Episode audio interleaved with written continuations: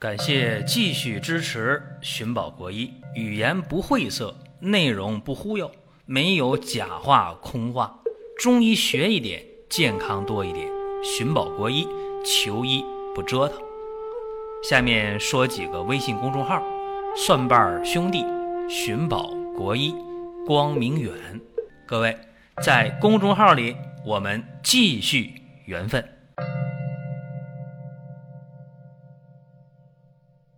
本期节目的话题是备孕阶段的冷知识。一讲这个，大家可能会想偏了啊，说这个是会教咱们一些具体什么方法生男孩生女孩的事儿，想偏了。这咱们不作为今天的讲解重点，不去讲。今天我要讲的是，很多人对备孕阶段呢有一些特别特别巨大的误区要说。比方说啊。经常有人在微信上问我，说我能不能备孕啊？我说啥情况啊？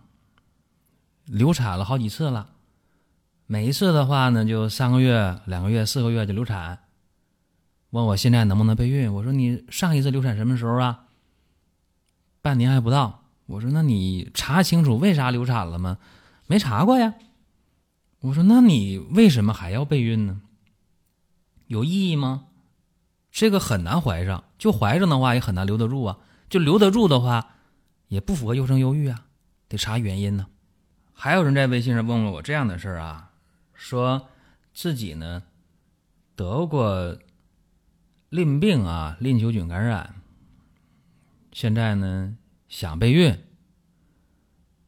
那我就问呢，我说你彻底治好了吗？他说反正用的药之后也没啥症状，也没去查过。啊，我说这你得查一下，要不然不能备孕。大家想一想，这性传播疾病没有彻底治愈，或者用药完了都没复查，你就想备孕，这合适吗？显然不合适。我还接触过啊，这夫妻双方有一方家里边有隔代遗传的聋哑，问我能备孕吗？我说这个肯定是有风险的。也有人有牛皮癣，还问我这能备孕吗？我说牛皮癣。遗传的概率太大太大了，能不能百分之百不好说，但是接近吧。我说你得想清楚，所以很多事情啊，就面临着这样一个知道和不知道，知道了怎么做的问题，不知道那无知者无畏了。而且中国的新生儿的出生的残疾率千分之七左右，非常非常高，高于全世界平均水平的千分之二、千分之三，翻番还要多。现代人很重视产检，就是怀孕之后了，定期的到妇幼保健院去做检查，这是好事儿啊。但是在这之前，在怀孕之前，夫妻双方更应该有必要做一个全面的检查，甚至在那之前，婚前的检查更有必要做一下。这样的话，心里有数啊。起码一些遗传性疾病，如果风险很高的话，那就别要孩子了，对谁都不负责呀，对不对？好了，这些不提了，咱们讲今天的内容啊。首先呢，我想说就是带病妊娠、带病怀孕对本人有害，而且对胎儿有害，甚至呢以后有些问题会造成家庭的沉重的负担。我刚才不说了吗？中国新生儿的残疾率千分之七左右啊，太可怕了。所以顺利的怀孕、顺利的生产，然后生下健康、聪明、可爱的这个孩子。母子平安，这真的是皆大欢喜。那么我们先说一下有哪些病比较常见的要注意了。比方说贫血，如果说母亲贫血的话，没有彻底治好的话，那么这个胎儿贫血的概率是非常非常大的，包括血色素低呀、红细胞压积不够啊。这个虽然指标可能比较轻微，但这个很难治好。是贫血这问题啊，我说的还是轻度的。如果重度贫血的话，那更得治了。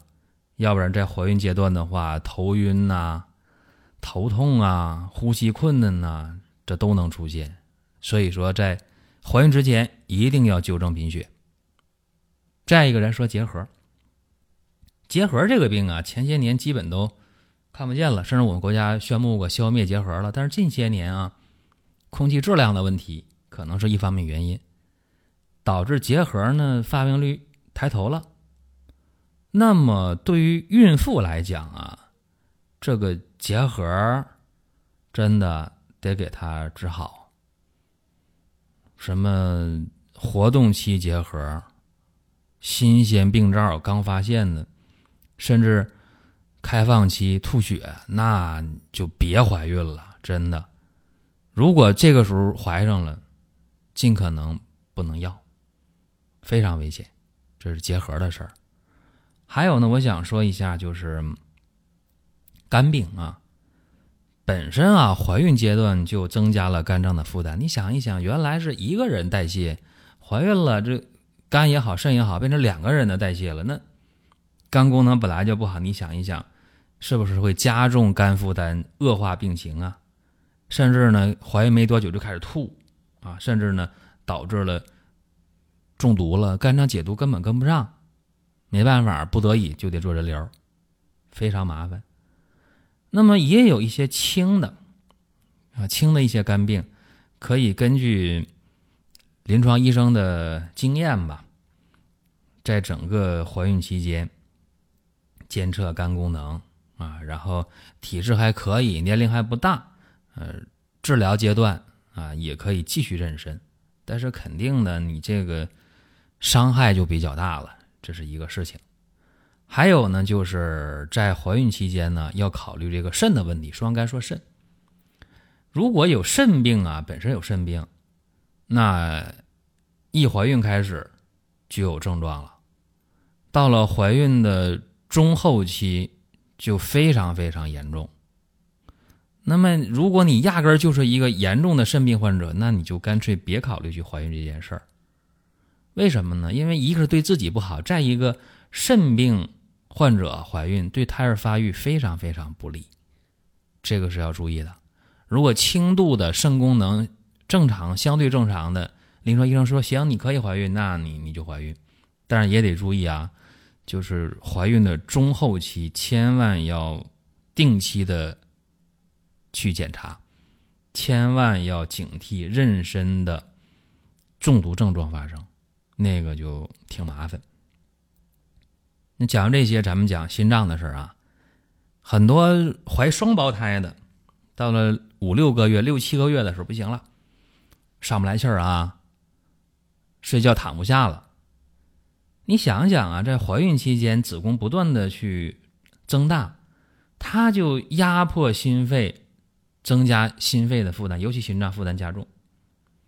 如果平时就有心脏病的话，你想想，怀孕了，这孩子不断往大了长，尤其怀双胞胎的，心衰都有可能发生。当然了，并不是每一个心脏病的病人都这么重啊。我也接触过比较严重的先心病的母亲啊，怀孕了，一怀孕了就在医院住院，后来好不容易啊。顺利的，这个把这孩子生下来了，母子平安，相当相当不容易。那付出的也太多了，无论是身体上的这种负担，还是经济上的负担，都非常非常重。这是心脏的问题。下面我要讲两个啊，一个是糖尿病，一个是高血压。啊，先说糖尿病吧。大家要知道，糖尿病，别说是你已经得病，就是你只要有这个遗传因素的。这么一个人，家里父母有糖尿病，那么很多的诱发因素都能让你发病。比方说你胖，体重增加了；比方说你血脂、血粘高了，哎，这很有可能啊，这都会诱发你的糖尿病真正的发生。那我刚才我说的肥胖也好，我说的其他问题，都比不上怀孕。注意啊！在怀孕期间发生糖尿病，本身家里就有遗传基因有糖尿病，平时没事一怀孕了，很可能就糖尿病，并且有的人说：“哎，我生第一个的时候没事怀第二个坏了，糖尿病了。”哎，你想想，怀孕的母亲糖尿病了，对胎儿的发育肯定是有影响的，怎么办呢？糖尿病的病人呢，在血糖相对平稳的情况下，体质还可以的情况下，可以考虑怀孕。但如果体质本来就弱，血糖还不稳，那这个到底怀不怀孕，就得画个问号了。除非你把血糖控制好，体质提上来，临床医生说行，你可以怀孕了，那你再考虑。要不然，真就得慎重。这是糖尿病的事儿啊，还有高血压，这是妊高症。妊娠期怀孕阶段得了个高血压，生完孩子以后高血压好了，这叫皆大欢喜。但是啊，注意了，平时就有高血压的人。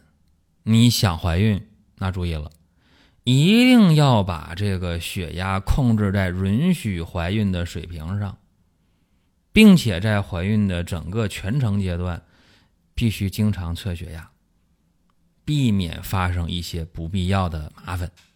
这是高血压的事情。当然有人说，那高血压、糖尿病，我就接触过某某某大夫，就能给我彻底治好，就可厉害了。人家，如果你遇到这样的高手，那。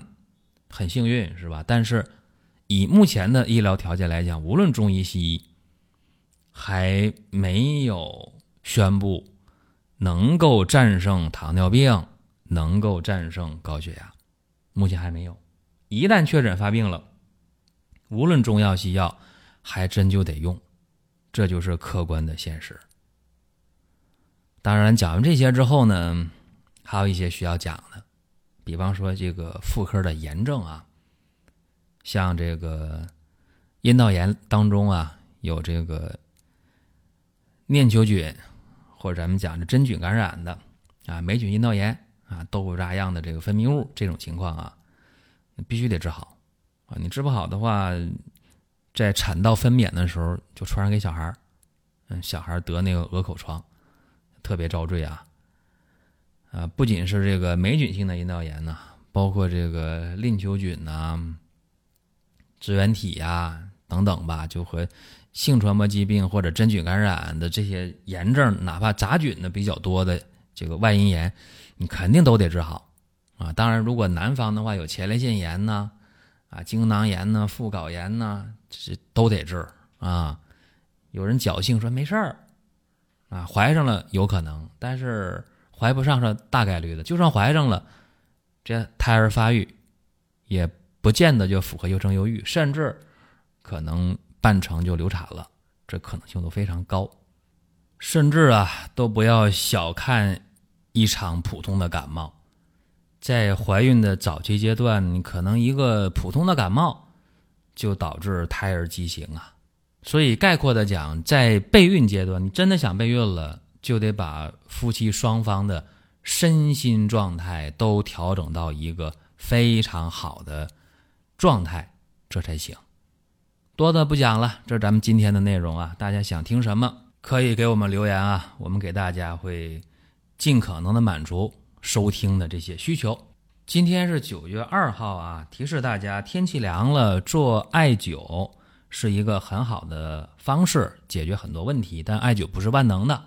要在针对性的范围内解决问题。另一个就是做一些艾脐贴儿啊，贴敷用南怀瑾老先生的原方贴，效果也非常好。包括这个艾条，我们用十年陈艾条，真的是火候够了。有一个惊喜就是今天下单，无论是艾条还是艾脐贴，我们会送艾草油进行匹配，增强效果。好了，各位，下一期。接着聊，下面说几个微信公众号：蒜瓣兄弟、寻宝国医、光明远。各位在公众号里，我们继续缘分。